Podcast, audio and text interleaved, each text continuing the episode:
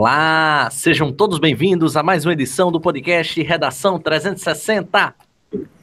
Sou o professor Mário Vitor e hoje a gente vai conversar bastante sobre um tema importantíssimo para minha área, a área das linguagens, códigos e suas tecnologias, mas também para a discussão social, que é a questão do preconceito linguístico. Antes de mais nada, queria convocar você, caro estudante que está se preparando para a prova do Enem, que está se preparando para o concurso, eh, para concursos civis, para concursos militares e até mesmo para provas de IF e afins, para conhecer o nosso site redacal360.blog.br é redacal360.blog.br Lá nesse site você vai verificar o tema da redação da semana, especificamente preconceito linguístico. Vai verificar também muitos itens de repertório sociocultural e, claro, temas de redação desde o início do ano de 2020 até aqui. Então não deixa de acessar o site redacal360.blog.br. Ainda nesses momentos jabás, a gente chama a atenção de vocês para conhecer o Redação 360 em vídeo. É, o Redação 360 em vídeo tem outro nome, R360. Ele é apresentado por mim, professor Mário Vitor, sobre discussões estruturais, orgânicas e fundamentais para a construção de um texto argumentativo. Então você pode conferir o R360 no site retamais.sambaplay.tv. Aproveitar também e conhecer outras tantas ações da Reta Cursos, seja para o AB, para Enem, para concursos, enfim, uma gama gigantesca de cursos lá nessa plataforma.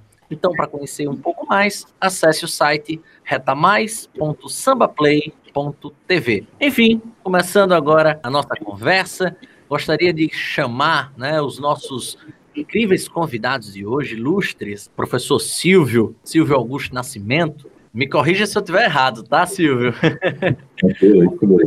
a professora Aline de Oliveira, o professor Antônio Neto. É uma gratidão tê-los aqui nesse momento, nesse, podcast, para conversar um pouco mais sobre este importante tema. Então, gostaria que eles se apresentassem um pouco, contassem um pouco de suas trajetórias em sala de aula e, quem sabe, também deixassem uma mensagem inicial para vocês, ouvintes.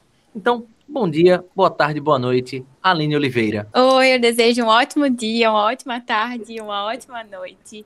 Eu gostaria primeiro de agradecer o convite, como também parabenizar o projeto, que ele é tão importante e tão necessário para a educação. Eu fico muito feliz de estar aqui hoje conversando com vocês, como você falou, sobre uma temática tão relevante. E também gostaria de cumprimentar meus colegas, né, o professor Antônio Neto e o professor Silvio Augusto. Desejo que essa conversa seja bastante proveitosa. Como você falou, eu me chamo Aline de Oliveira. Eu sou graduada pela Universidade Federal do Rio Grande do Norte em Letras, com ênfase em língua portuguesa, e sou mestre também pela mesma universidade, na grande área da literatura. Eu sou professora há cinco anos e nesse período eu participei de cursos preparatórios para Enem, tanto públicos quanto privados. E hoje eu atuo na rede privada de ensino. Sou professora de linguagens, da tão temida gramática, de interpretação, de literatura e também de produção textual. E eu espero que a conversa hoje seja muito boa. Não tenho dúvidas, é uma gratidão tê-la aqui conosco e um prazer não tenha dúvida disso. Bom dia, boa tarde, boa noite, Antônio Neto. Bom dia, boa tarde, meia noite, meu belíssimo amigo Mário Vitor e todos os colegas que estão aqui. O sentimento é de gratidão, participar de um programa, participar de um momento, de uma iniciativa tão magnífica como é a do professor Mário Vitor, é de extrema importância para mim. Desde já agradeço ele pelo convite e de poder compartilhar este momento com a professora Aline, com o professor Mário e com o grande professor Silvio. Então, eu me chamo Antônio, sou professor de redação, literatura e gramática em algumas escolas privadas da rede de Natal e leciono mais especificamente a área de redação e literatura, sobretudo dando ênfase à aplicação literária para conceitos de redação como repertórios socioculturais, tá? Sou formado em letras pela Universidade Federal do Rio Grande do Norte e sou pós-graduado com especialização em leitura e produção de textos. É com imenso prazer que eu faço parte desse programa de hoje. Valeu, grande Antônio. E agora ele que foi um meu professor inicialmente de gramática e também de redação, na época do ensino médio ainda. É com grande prazer que apresento o professor Silvio Augusto. Bom dia, boa tarde, boa noite, Silvio. Olá, Mário Vitor. É um prazer. Também bom dia, boa tarde, boa noite a todos que nos acompanham. Quero saudar também aos meus colegas, professor Antônio e professora Aline, tá certo? Dizer da alegria, da satisfação de podermos participar de um projeto que já é uma realidade e nós todos só temos aqui nos sentir gratificados por estarmos aqui contribuindo para que o conhecimento da linguagem, o conhecimento do idioma, da língua portuguesa, seja um conhecimento cada vez mais compartilhado. No que tange a experiência de sala de aula, né, eu já ensino há mais de 30 anos, tá? Tenho graduação em letras, né, inicialmente pelo UFRN, depois fiz outra graduação pela FAEX, tenho também é, graduação em administração e marketing pela UNP, mestrado em ciências da educação pela New Brunel University, pela Flórida, e doutorado em comunicação de marketing pela Harvard, também na Flórida. E trabalho né, ligado ao conhecimento da língua portuguesa em cursinho já há algum tempo, e também estou ligado hoje a algumas faculdades pelo Brasil. É um prazer poder compartilhar com vocês da língua portuguesa. Muito obrigado, professor Silvio. Eu estou efusivo de ter os três aqui comigo nesse programa. Agora a gente vai passar para o nosso editorial. Na obra Preconceito Linguístico, o que é, como se faz, de 1999, dividida em quatro capítulos, o professor, linguista e filólogo Marcos Bagno abordou sobre os diversos aspectos da língua, bem como o preconceito linguístico e suas implicações sociais. Segundo ele, não existe uma forma certa ou errada dos usos da língua e que o preconceito linguístico, gerado pela ideia que existe uma única língua correta, baseada especificamente na gramática normativa, colabora com a prática da exclusão social. No entanto, devemos lembrar que a língua é mutável e vai se adaptando ao longo do tempo de acordo com ações dos falantes. Não à toa que, com o avanço das conquistas sociais das minorias, tivemos a ampliação do debate sobre as diversas formas de linguagens existentes, e o quanto é importante para a sociedade como um todo conviver com elas e, principalmente, aceitá-las, para que o tão fadado preconceito linguístico seja combatido. E é sobre tal tema que vamos ter essa conversa hoje com estes experts das linguagens. Começando, trazendo aqui a querida Aline. Aline, vou iniciar o debate contigo, tá? Como você definiria o preconceito linguístico para o nosso público? Mário, como você citou no início do editorial, não tem como falar de preconceito linguístico sem citar o professor Marcos Bagno. Ele é uma autoridade para falar sobre essa temática e ele mesmo afirma que o preconceito linguístico é todo juízo de valor negativo, ou seja, de reprovação às demais variedades linguísticas de menor prestígio social. Então, é, nas palavras dele, ele afirma que existe uma língua que tem um maior prestígio social e as demais variantes que não pertencem a essa língua padrão, a essa língua culta, então, fica sendo reprovada pela sociedade. Sendo assim, é uma forma de discriminação social.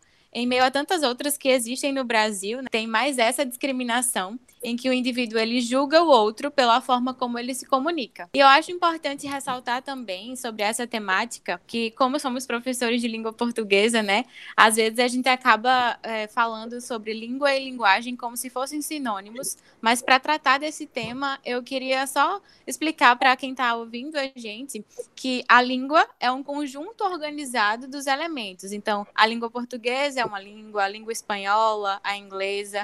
Mas quando a gente fala sobre linguagem, a gente fala sobre as formas de expressão. Quando a gente está falando de preconceito linguístico, por exemplo, a gente está falando sobre a própria língua, o uso dessa língua no formato da linguagem.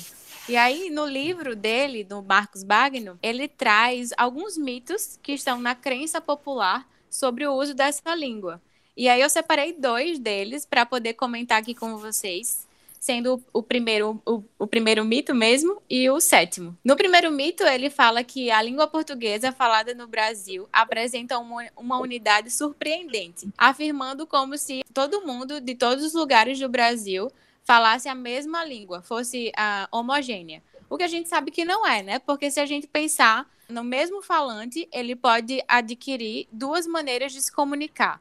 Por exemplo, quando ele está no seu ambiente de trabalho, ele pode utilizar a norma culta mas no seu meio privado, com seus amigos ou familiares, ele pode usar a linguagem coloquial. No mito 7, ele fala sobre que é preciso saber gramática para falar e escrever bem. E aí ele aborda esse fenômeno né, da, da variação linguística. Nesse caso, a gente tem que pensar, por exemplo, que o preconceito linguístico ele não é meramente uma discriminação ao modo que a pessoa se comunica ele é principalmente uma condição social, um preconceito social, porque nem todo mundo tem acesso à educação e mesmo as pessoas que têm acesso à educação, elas não têm, uh, nem todas, né, têm uma estrutura boa, nem todos têm uma educação boa.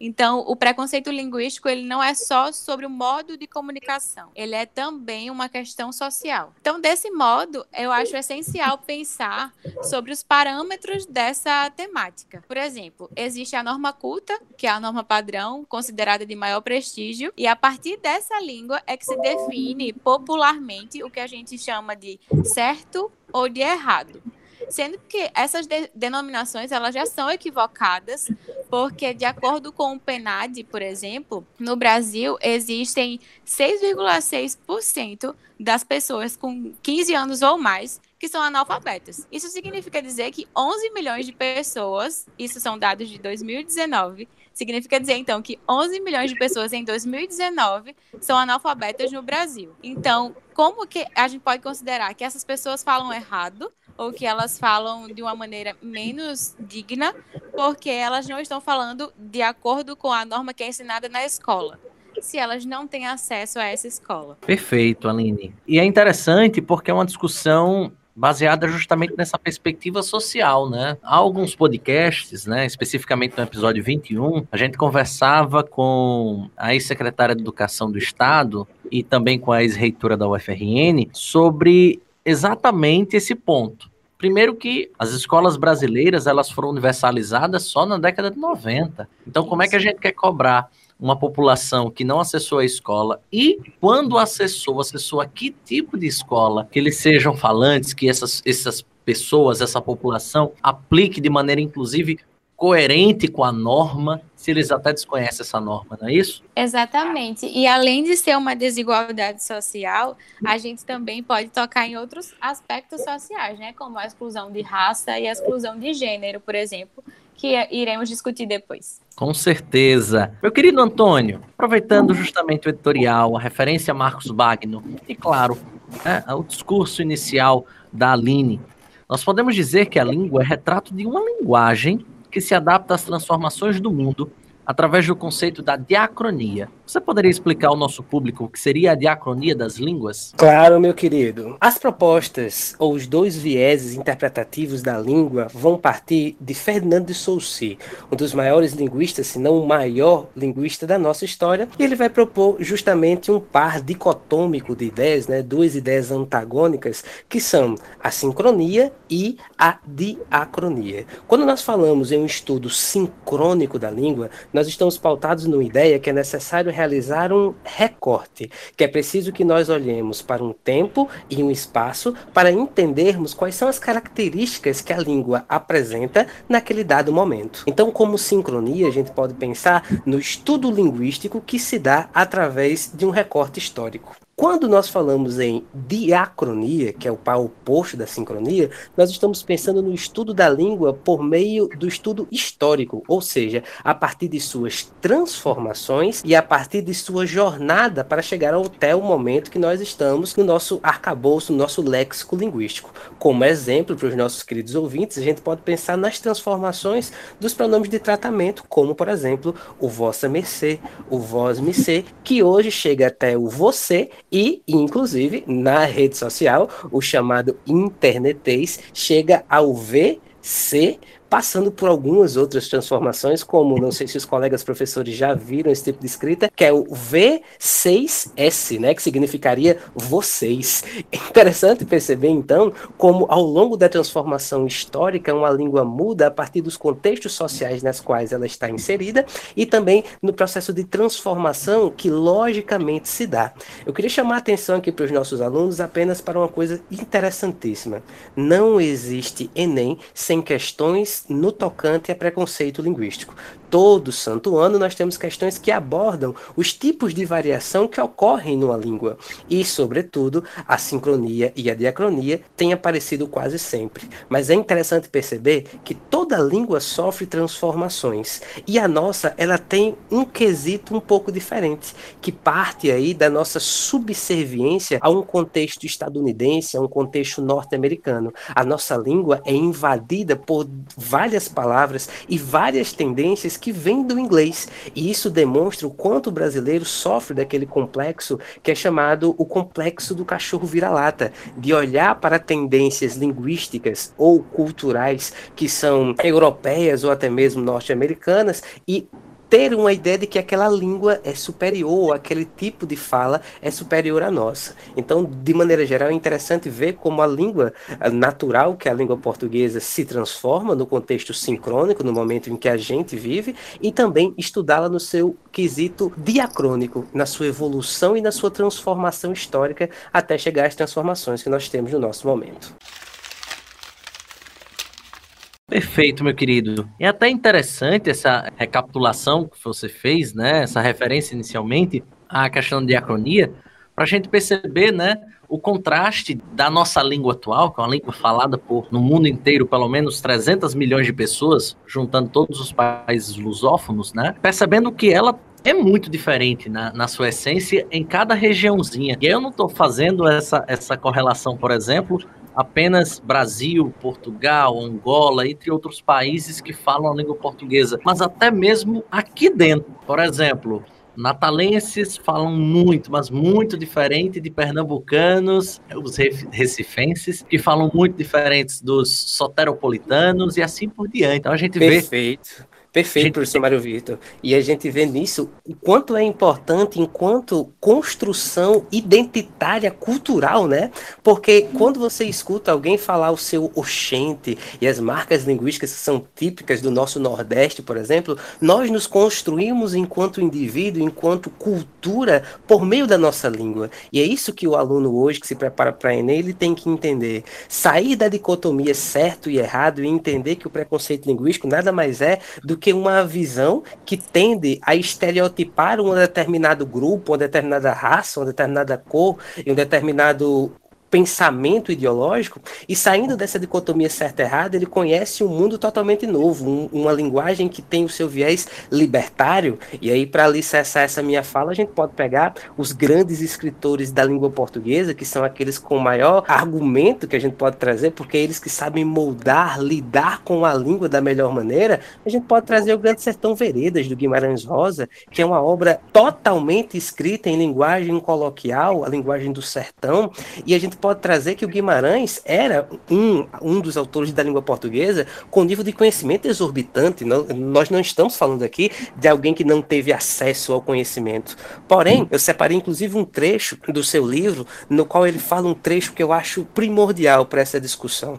Ele tinha uma característica de não acentuar as palavras. Isso é extremamente interessante. Era um homem que falava 13 línguas e que tinha o costume de não acentuar as palavras em língua portuguesa. Isso não demonstra desconhecimento de sua parte, mas pelo contrário, abre aspas, ele vai dizer que para entender os erros com a gramática normativa V, seria necessário, na verdade, nós sairmos do campo da ideia de que o erro está no desconhecimento e passar a uma possibilidade de expressão. E por isso também terá de ser agreste ou inculto o neologista e ainda melhor se analfabeto for. Nós temos aí um trecho no qual o grande Guimarães Rosa traz para a gente uma ideia de que se o indivíduo for analfabeto, melhor ainda, pois este entenderá de uma melhor maneira aquela prática e aquela atuação de linguagem que está longe da norma culta, mas que para o contexto de um determinado grupo, de um determinado povo ou de um determinado contexto histórico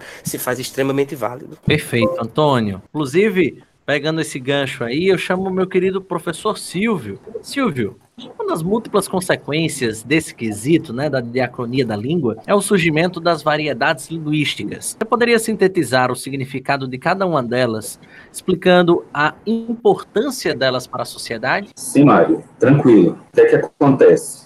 Quando se fala em variação ou em variedade, pressupõe-se já uma multiplicidade daquilo que já exista, ou seja, existe a linguagem, que por si só, como a professora Aline bem expôs, já tem uma abrangência, porque há uma variação na linguagem, ou seja, existe o código, que é a língua, que a professora também citou, e existe a linguagem, que são as manifestações da língua, do código. Quando se trata em variação linguística, pensa-se em como é que a linguagem pode se adequar às suas diversas é, situações. Nesse contexto, nós podemos aproveitar também um pouco da fala do professor Antônio, quando ele citou a expressão oxente, ainda há pouco. Então, a expressão oxente, por exemplo, ela nos remete a uma utilização da letra X né, ou do som do X, que substitui para nós a letra G.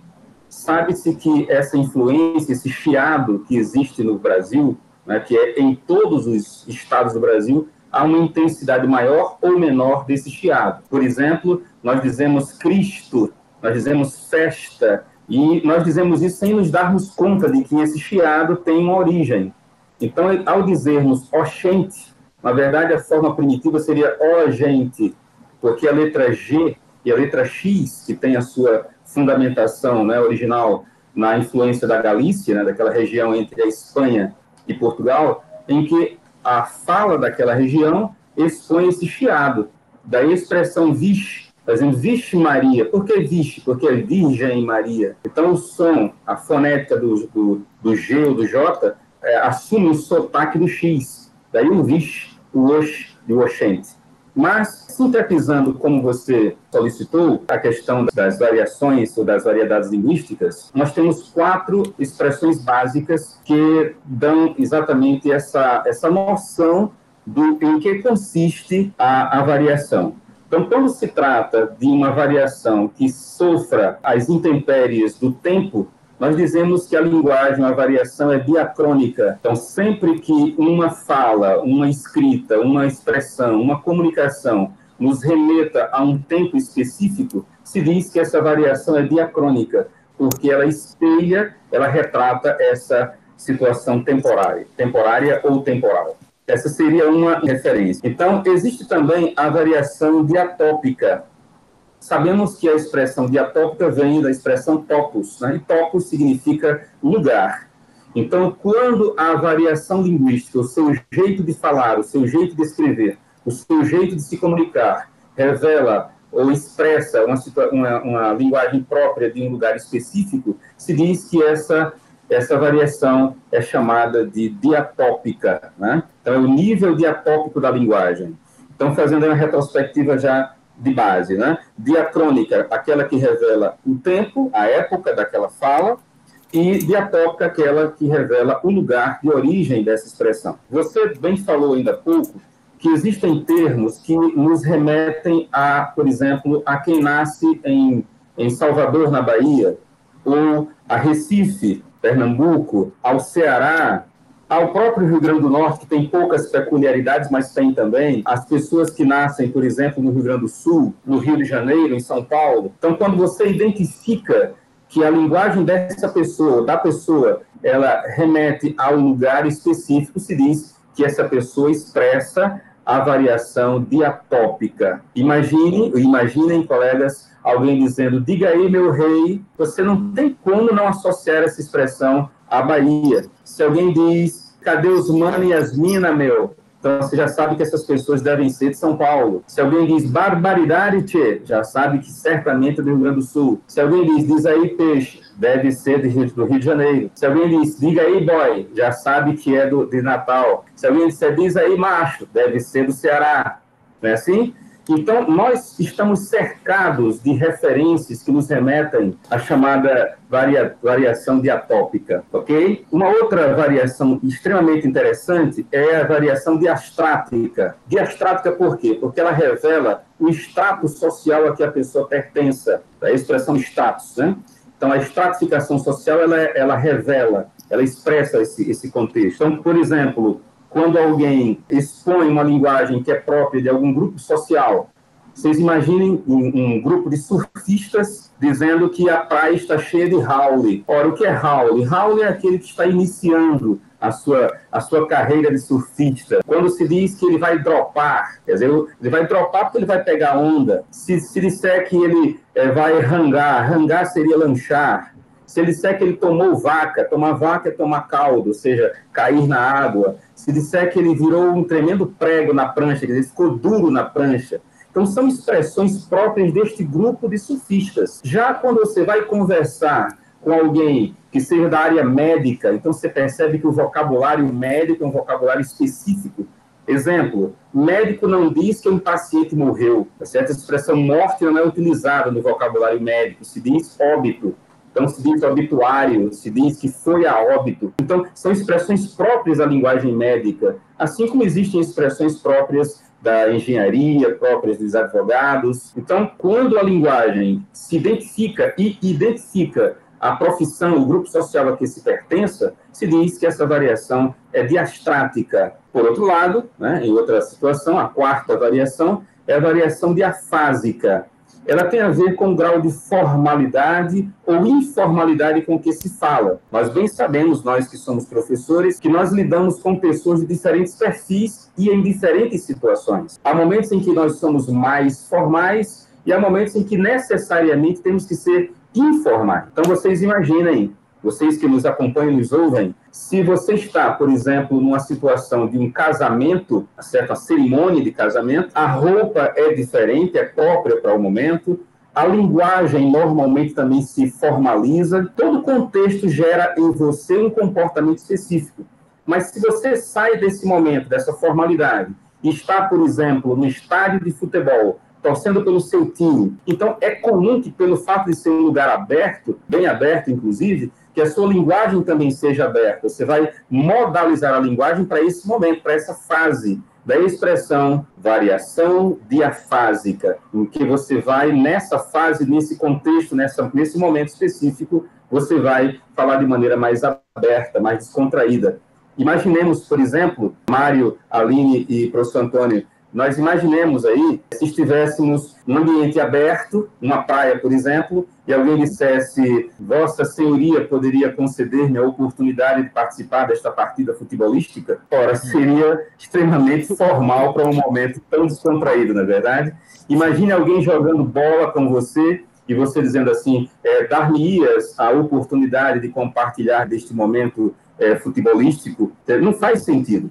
Então, no momento em que há uma liberdade maior de expressão, existe aí a eclosão, né, o surgimento da informalidade. Então, quando a linguagem é formal, você tem uma linguagem mais tranquila, mais aberta, e quando ela é formal, você se modaliza a isso. Então, nós temos aí quatro variações. A variação diacrônica, que revela o tempo, a época, a variação diatópica, que revela o lugar, a variação diastrática, que tem a ver com o grupo social a que se pertença, e a diafásica, que revela a situação de formalidade ou informalidade em que a linguagem possa se apresentar ok? Só gostaria de pegar aqui o gancho da belíssima fala do professor Silvio para colocar como o preconceito linguístico vai se estabelecer justamente dentro desses quatro tipos de variação que ele maravilhosamente nos apresentou. Se a gente pensar aqui no nosso contexto, no nosso contexto natalense, nós vamos ter as variações diastráticas sendo colocadas como elementos marginalizadores a determinados grupos sociais, né? Aqui em Natal, vocês já devem ter ouvido, nós temos o chamado pinta né? Aquele indivíduo que se veste tem uma maneira de se portar totalmente diferenciada que geralmente é colocada como uma questão do crime, né? Ou algo do gênero. E aqui nós temos uma expressão magnífica que eles utilizam que chama-me muita atenção, que é o ato de ir embora para casa, mas utilizar a frase vou chegar. Isso é muito interessante. Só para enriquecer o comentário do professor Silvio, a gente tem esse tipo de variação e é interessante perceber como a diastrática ela é vista pela sociedade de uma maneira estereotipada, muitas vezes, quando na verdade o principal conceito que deve ser trabalhado na cabeça do aluno que vai fazer o Enem é que mesmo nós, professores de português, não conseguimos manter uma regra culta 100% do tempo. Como nós usaríamos, por exemplo, a gramática vai dizer que nós não podemos utilizar o pronome obliquato no iniciando frase, mas quem é que diz daime? Então é interessante perceber essa cobrança que mesmo sobre nós, professores de língua portuguesa, nós temos.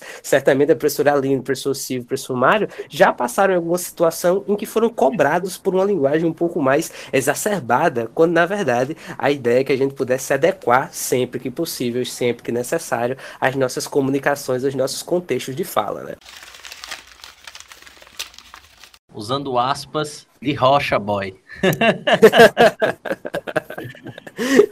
uh, brilhante a explicação do professor Silvio, inclusive a referência trazida também por Antônio, porque esclarece um tanto o que seria de fato o tema, né? O preconceito linguístico, para quem estava viajando desde o início, ou principalmente quem estava curioso em descobrir o que de fato seria isso, né? Sabendo que é apenas o ponto inicial. O preconceito linguístico ele, ele se amplia em diferentes vertentes e uma delas é essa aqui que eu queria trazer para a conversa Aline mais uma vez. Aline, se a gente observar a língua portuguesa, né, em sua raiz, e até hoje, quando se fala principalmente desse padrão, dessa língua normativa, é uma língua predominantemente masculina. Você, como uma professora e principalmente como uma mulher, né, trabalha diretamente com a língua. Como você se sente pertencendo a este mundo e necessariamente vendo essa língua predominantemente masculina? E claro, o que você acredita que pode ser feito para mudar isso? Mário, primeiro eu queria dizer que essa pergunta é fundamental, principalmente por tantas questões do universo feminino que a gente precisa discutir, né? Então, como se a gente pensar primeiro em uma sociedade patriarcal em que estamos inseridos, essa relação de homem e mulher sempre foi uma relação de poder, em que o homem estava hierarquicamente é, num, numa posição maior do que a da mulher, a mulher sempre inferiorizada. Então, se a gente analisar os âmbitos políticos, sociais, culturais, mesmo os, o âmbito literário, a maioria é predominantemente comandada por homem. Logo, a linguagem, que também é um reflexo dessa sociedade, acaba sendo organizada também por esses homens. Historicamente, as mulheres sempre foram colocadas em níveis praticamente insignificantes socialmente.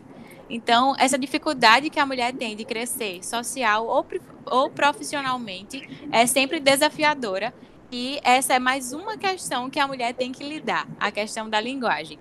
Porque elas já sofrem, nós, né, inclusive eu, é, nós já sofremos uma avaliação prévia muitas vezes desfavorável por nós termos sido invisibilizadas até, até agora. Então, até hoje, as ideologias linguísticas, que são sistemas culturais, elas são práticas sociais e elas acabam fazendo com que exista a inclusão e a exclusão dos falantes.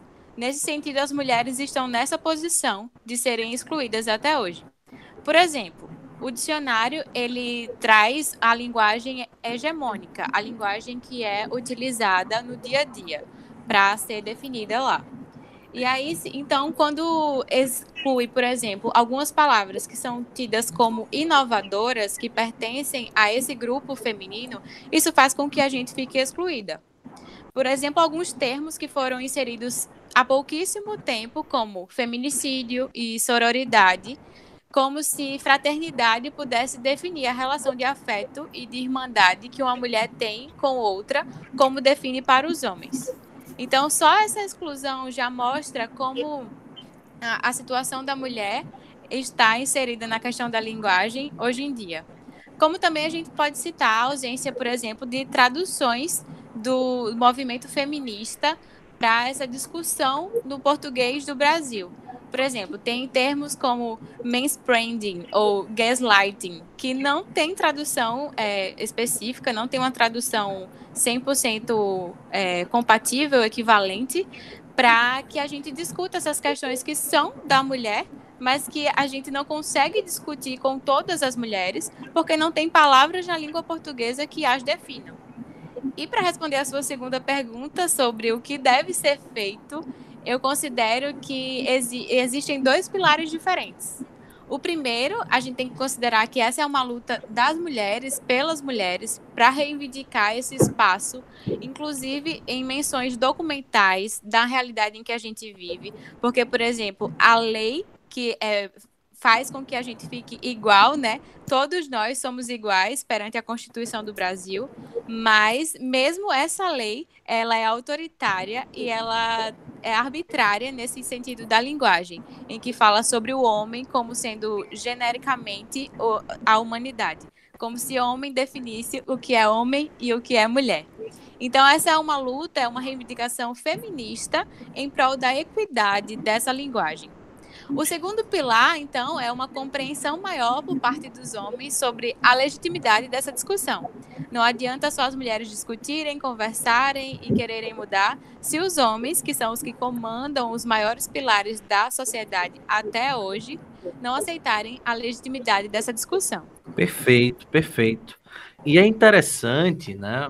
Me lembro quando comecei a, a estudar né, na Universidade Federal do Rio Grande do Norte, assim como uh, os, os, outros uh, participantes, né, vocês três. Não sei se era a mesma realidade de Silvio e de Antônio, mas eu estava numa sala de aula em que eu era um dos únicos homens, ou seja, 30 pessoas, salvo me engano, tínhamos 27 mulheres e três homens. Né? Dos três homens, só um persistiu no curso, fui eu. Os outros dois largaram. Então, eu fui por um longo período, né, um único homem em meio a uma sala de a totalidade de mulheres. E aí eu percebia muito disso, né? E eu conversava muito com as meninas da, da, do meu curso, quanto que esse curso, que é um curso que fala de linguagem, um curso que é extremamente aberto, principalmente para essas discussões de ordem social, tra trazendo sempre a questão da literatura, mas em praticamente nenhum momento do meu curso se falou disso. Por exemplo, Aline, em praticamente nenhum momento do meu curso a gente conseguia debater sobre o quanto que essa linguagem foi feita, uh, essas línguas, né, foram feitas por homens para homens. Exatamente. E assim, é, eu também tive em uma turma que a maioria era composta por mulheres, e mesmo assim, mesmo tendo muitas professoras mulheres também, essa discussão nunca chegou lá, nem na graduação, nem no mestrado, nem em cursos da universidade. Então é uma discussão que ainda está na periferia. Ela precisa ir para o centro. Ela precisa é, ser acadêmica para que a gente leve em consideração. Infelizmente ainda é assim, né? Verdade. Inclusive eu já vi muitos linguistas, né, que que não aceitam sob nenhum aspecto o argumento. Foi tão bem trazido aqui por você, vem como se não fosse uma causa justa para ser lutada, para ser conquistada é aquela pessoa que acredita que a língua é sincrônica, né? Ou seja, Sim. acredita que estejamos diante, por exemplo, de um latim, de uma língua tupi, que há muitos e muitos anos não é falada já por uma grande massa populacional e por conta disso não pode ser modificada. Na verdade, Exatamente. estamos Estamos Isso. mudando a cada dia, né? E se a gente levar em consideração, inclusive, a língua que você citou, o latim, a gente pode comparar que, por exemplo, o latim tinha o, o gênero feminino, o gênero masculino e o neutro. neutro. Enquanto Isso. que quando veio, quando veio para a língua portuguesa, só trouxemos o gênero feminino e o masculino. Então, a, a, arbitrariamente, nós definimos objetos que não têm nada a ver com gênero, não tem nada a ver com sexo, como se fosse uma caixinha. E aqui eh, vamos categorizar o gênero masculino e as outras o gênero feminino. Perfeito. Antônio, aproveitando esse ensejo, essa discussão, podemos dizer que há diversas formas de linguagens das minorias. Você poderia simbolizá-las através de exemplos? Com certeza, meu querido.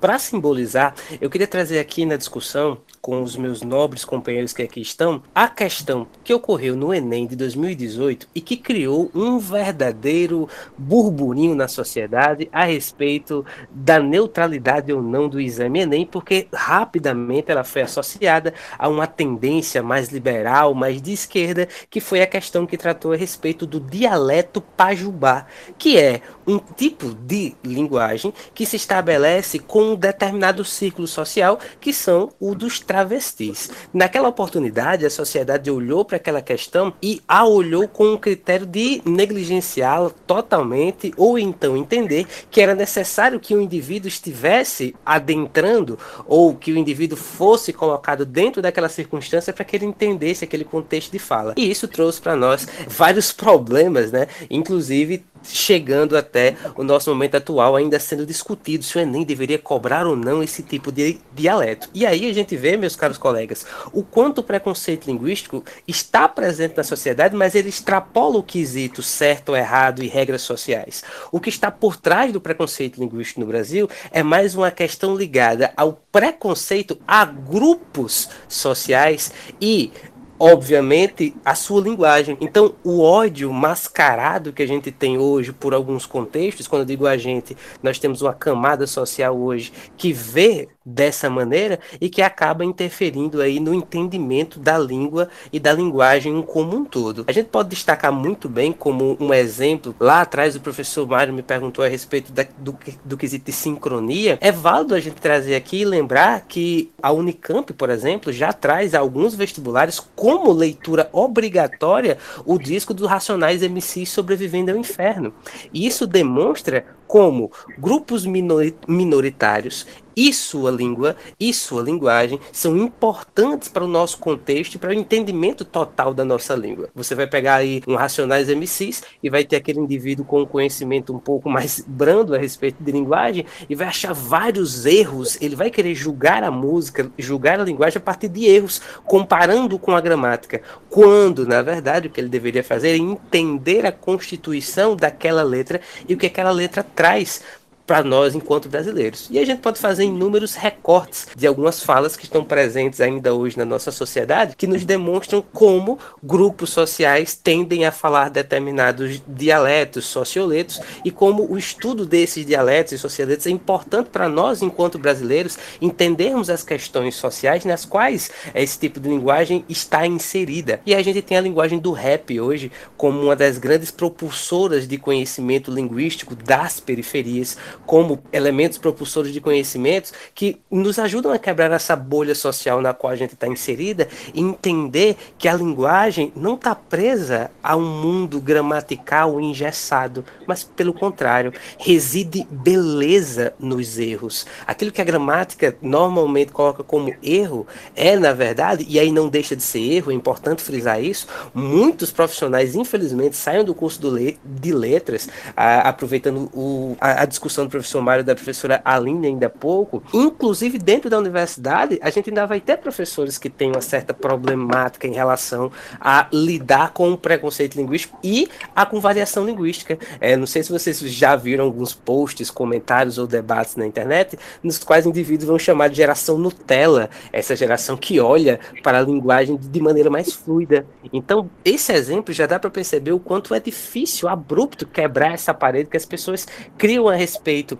da linguagem por meio da gramática, porque elas utilizam a gramática como elemento norteador, quando na verdade o olhar do aluno que faz Enem, o olhar do estudante da língua portuguesa tem que ser, na verdade, reconhecendo aspas, erros encontrados nas letras do racionais, encontrar nos erros e nos dialetos e nos socioletos, na verdade, uma possibilidade nova de linguagem em que reside beleza. E é tão verdade que o próprio é, João Guimarães Rosa, por exemplo, grande autor da língua portuguesa, vai usar vários neologismos nas suas publicações, como, por exemplo, o enxadachim, uma das mais belas, na minha opinião, dele vai pegar o espadachim e vai pegar o indivíduo do interior e vai dizer que ele é um enxadachim.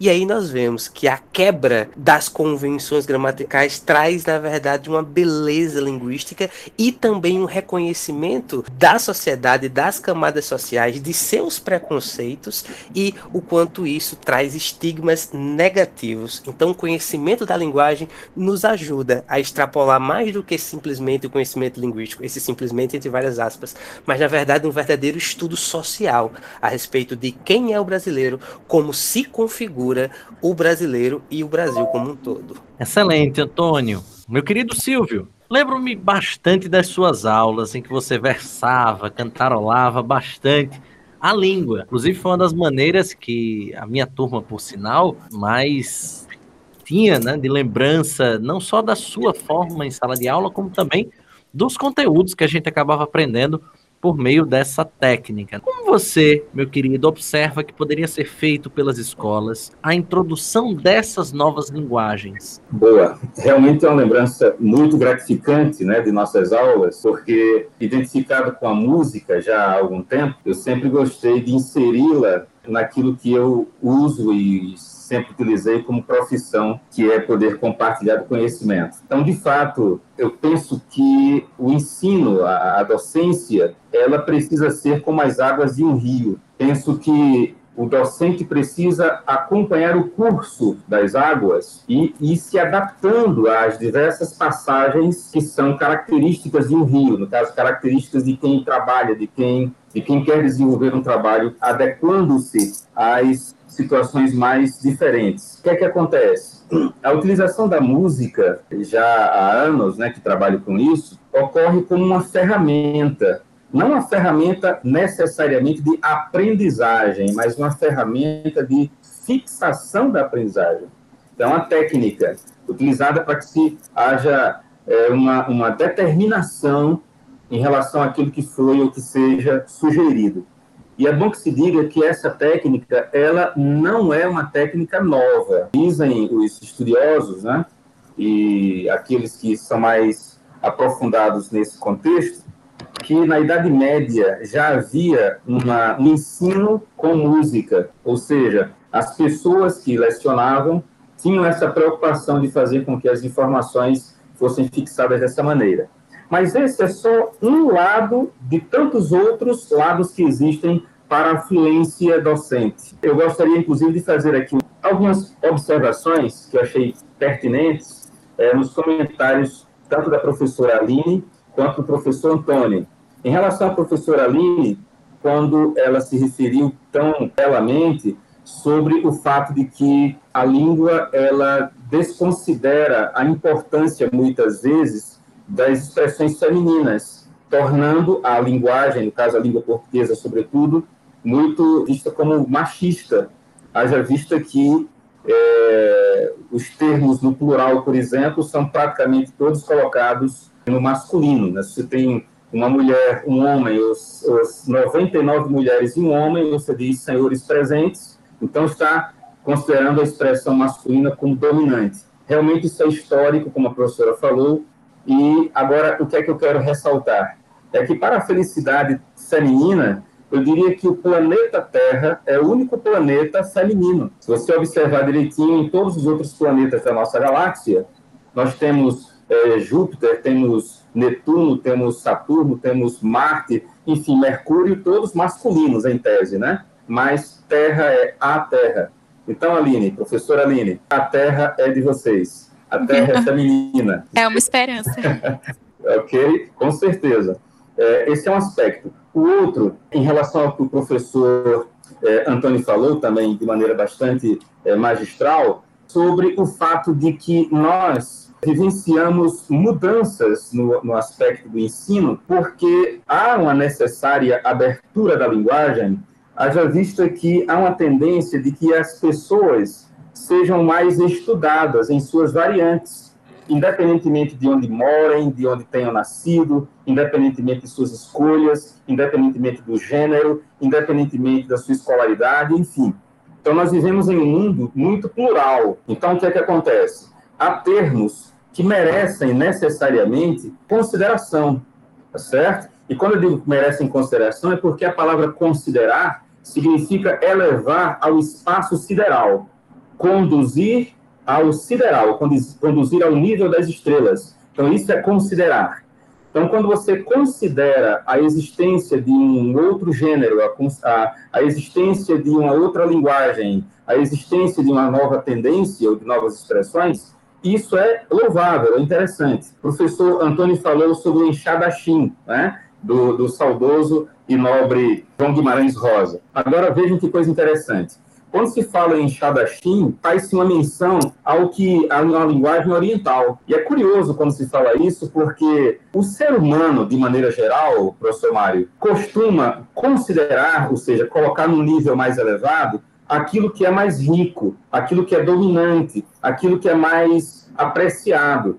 E nós vivemos em um mundo em que essa variação de valores é muito grande. Por exemplo, quando o Oriente era quem tinha ou detinha maior riqueza, as pessoas diziam: você precisa se orientar, você se oriente. Por quê? Orientar-se é, levava a pessoa a seguir um lado positivo, porque estar no Oriente, ser do Oriente era ser mais nobre, ser mais rico, ser mais reconhecido. Acontece que isso mudou. E quando mudou, a vertente de riqueza passou a ser o norte, o norte do mundo. A Europa passou a ser é, América do Norte. As pessoas passaram a utilizar expressões como você precisa dar um norte na sua vida, você precisa se nortear. Ou seja, a linguagem vai se adaptando àquilo que, ela, que as pessoas consideram. Então, ainda há pouco o professor é, Antônio disse um elemento norteador. Por que disse elemento norteador? Porque o norte hoje é uma referência. O norte hoje, o que é da América do Norte, é visto como mais valioso, mais importante, um país dominante então, aquilo que é dominante costuma chamar a atenção, costuma ter maior consideração. Aí você diria assim, professor, mas no que tange a como é que a escola pode é, seguir essas águas do rio, como você me disse no começo, né? É porque se houver tendências a serem estudadas, nós docentes precisamos verificar como professores qual é a melhor forma de seguirmos esse rumo, de seguirmos essa direção. Até porque haverá momentos em que, por mais que nós estejamos é, com um pensamento contrário ao que esteja acontecendo, nós precisaremos realmente estudar a tendência.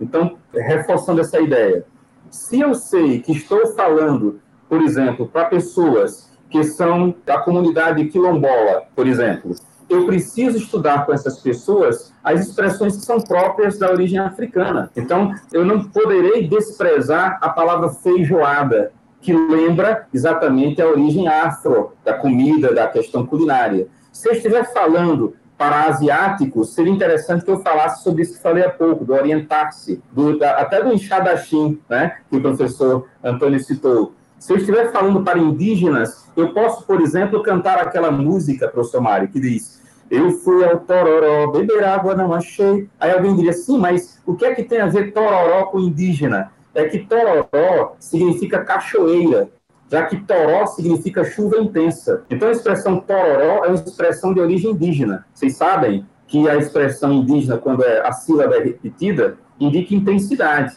Então, toró é chuva intensa e tororó seria cachoeira. Então, dizer isso ao indígena, ou dizer isso a quem esteja estudando a linguagem indígena é curioso. Por isso que existem tantos termos indígenas com sílabas repetidas. Araraquara, né? Piriri, e assim por diante. São termos indígenas. A repetição indica intensidade. E se for falar, por exemplo, sobre informações de origem inglesa, portanto europeia, eu posso usar expressões como download, como internet, enfim, expressões que mostrem que a influência de outros países, de outras culturas, isso contribui para que a língua seja legitimada por sua diversidade. Então, o professor, hoje, precisa fazer isso, na minha opinião. Ele precisa seguir as águas do rio, verificando quais são as vertentes que devem ser segmentadas, estudadas, consideradas. Seriam essas as nossas considerações sobre a sua pergunta, professor Mário. Fantástico, querido Silvio. Gente, infelizmente caminhamos para o fim do nosso programa, o fim do nosso podcast. Gostaria de agradecer demais a participação de vocês e pedir, claro, que vocês deixem uma mensagem final para os nossos ouvintes, né? Quem sabe com uma referência, seja literária, musical, cinematográfica, para eles que estão agora curtindo aí das suas casas esse programa. Então, muito obrigado, Aline. Obrigada, Mário. Eu gostaria de mais uma vez agradecer pelo convite. Eu adorei participar. Agora, eu gostaria também de agradecer pela conversa que tivemos. Eu considero esses momentos muito importantes, principalmente por essas discussões que a gente pode falar de mulher, da questão da minoria, além de falar, é claro, da linguagem. E eu vou indicar, então, uma leitura, e não poderia ser diferente, eu vou indicar uma leitura de uma mulher, uma escritora que foi naturalizada brasileira, a Clarice Lispector, né, que todos conhecem. E eu vou indicar o primeiro romance dela, que é Perto do Coração Selvagem, porque retrata bem a linguagem dessa autora, que é uma linguagem bem existencialista, bem inovadora e introspectiva. E tem muito a ver com o que a gente passa hoje, porque a protagonista do, desse romance, ela tenta se descobrir, tenta achar qual é o, o lugar dela no mundo. E nessa quarentena, nessa pandemia, nada melhor do que refletir sobre isso. Muito obrigado, Aline.